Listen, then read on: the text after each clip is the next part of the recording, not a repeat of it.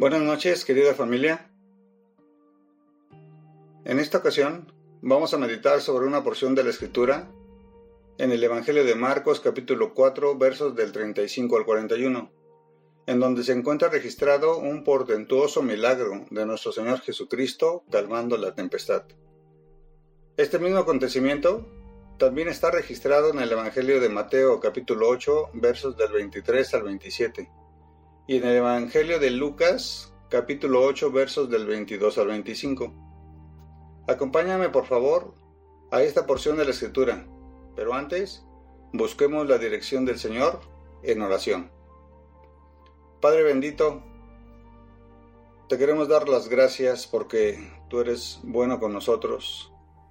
Gracias porque por todo lo que has hecho por tu amada iglesia. Y en esta noche queremos suplicarte que abras nuestro entendimiento, abras nuestro corazón, para que tu palabra no regrese vacía, Señor. Sabemos que tu palabra es un mensaje de esperanza. Te lo pedimos y te lo agradecemos en el nombre que es sobre todo nombre, Cristo Jesús. Amén entramos al pasaje central que es el Evangelio de Marcos capítulo 4 versos del 35 al 41. Doy lectura. Aquel día, cuando llegó la noche, les dijo, pasemos al otro lado. Y despidiendo la multitud, le tomaron como estaba, en la barca y había también con él otras barcas. Pero se levantó una gran tempestad de viento y echaba las olas en la barca, de tal manera que ya se anegaba. Y él estaba en la popa, durmiendo sobre un cabezal. Y le despertaron y le dijeron, Maestro, ¿no tienes cuidado que perecemos? Y levantándose, reprendió al viento y dijo al mar, Calla, enmudece. Y cesó el viento y se hizo grande bonanza. Y él les dijo, ¿Por qué estáis así amedrentados? ¿Cómo? ¿No tenéis fe? Entonces temieron con gran temor, y se decían el uno al otro, ¿quién es este que aún el viento y el mar le obedecen? Sabes, cuando las dificultades nos golpean, reaccionamos diciendo, Dios, confío que me ayudarás a superar este problema. O tendremos que decir la contraparte. Estoy condenado y nadie puede hacer nada al respecto. En este pasaje podemos ver cómo en cierto momento Jesús permitió que sus discípulos navegaran directo a una tempestad terrible. Esos hombres eran pescadores con mucha, mucha experiencia, pero la intensidad del oleaje y del viento los llevó a creer que iban a morir en el mar de Galilea. Sin embargo, Jesús tenía un plan que no incluiría la destrucción de sus discípulos.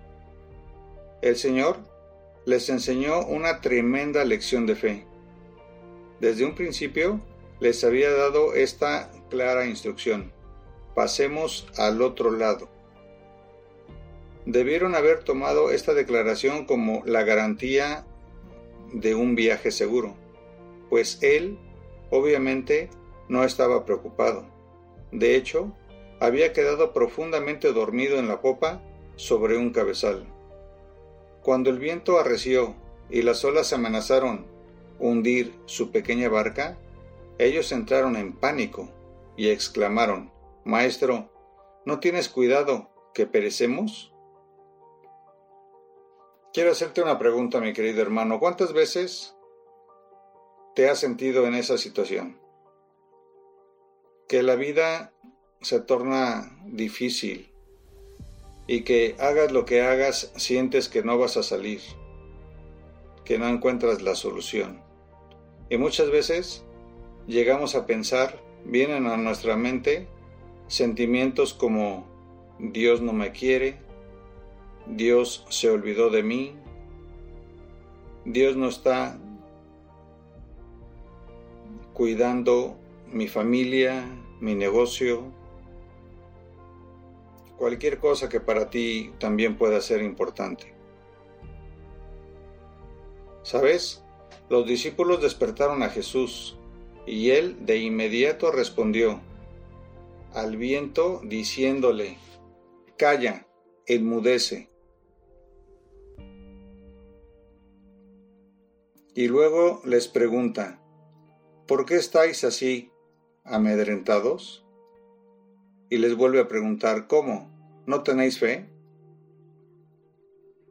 A lo largo de nuestra vida cristiana hemos aprendido que Dios nos ha dado a cada uno de nosotros la capacidad de confiar en Él y espera que la usemos para superar la duda, el temor y la ansiedad cuando se presentan situaciones difíciles en nuestras vidas. Muchas veces estos son los sentimientos que acompañan la adversidad. Nuestras pruebas nos, nos tientan a pensar lo peor y preguntarnos si en verdad Dios está al cuidado de nosotros. Pero como podemos ver en las escrituras, Jesús tiene autoridad sobre todas las cosas y debemos de confiar y creer en que Jesucristo tiene el control y hará que a los que aman a Dios todas las cosas les ayuden a bien. Por lo tanto debemos mantener el curso, seguir confiando y saber que por cuanto Cristo está con nosotros, lograremos pasar al otro lado del lago. Sin importar qué grave sea tu problema, sin importar cuál grave sea tu situación, sin importar cómo te estés sintiendo en estos momentos, debemos confiar y debemos creer como dice su palabra, que Dios en todo momento está en control y ciertamente va a permitir pruebas en nuestras vidas. Y sabes, esas pruebas nos van a ayudar a crecer espiritualmente. Nos van a ayudar a seguir confiando en Él cada vez más y más. Mi querido hermano, Debemos permitir que la adversidad motive nuestra fe, pero que la motive esa fe a la acción y no al cuestionamiento. Si lo hacemos, descubriremos que Dios nos está revelando áreas en las que necesitábamos crecer espiritualmente, confiando en que Jesucristo tiene el control de todas las cosas.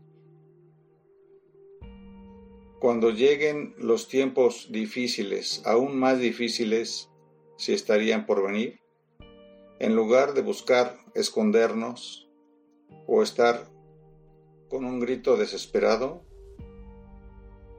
debemos confiar en Dios, porque cuanto más dependamos de Él, más grande y fuerte será nuestra fe.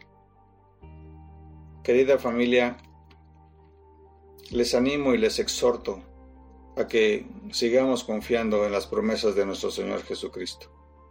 Recuerda que aquí estamos de paso,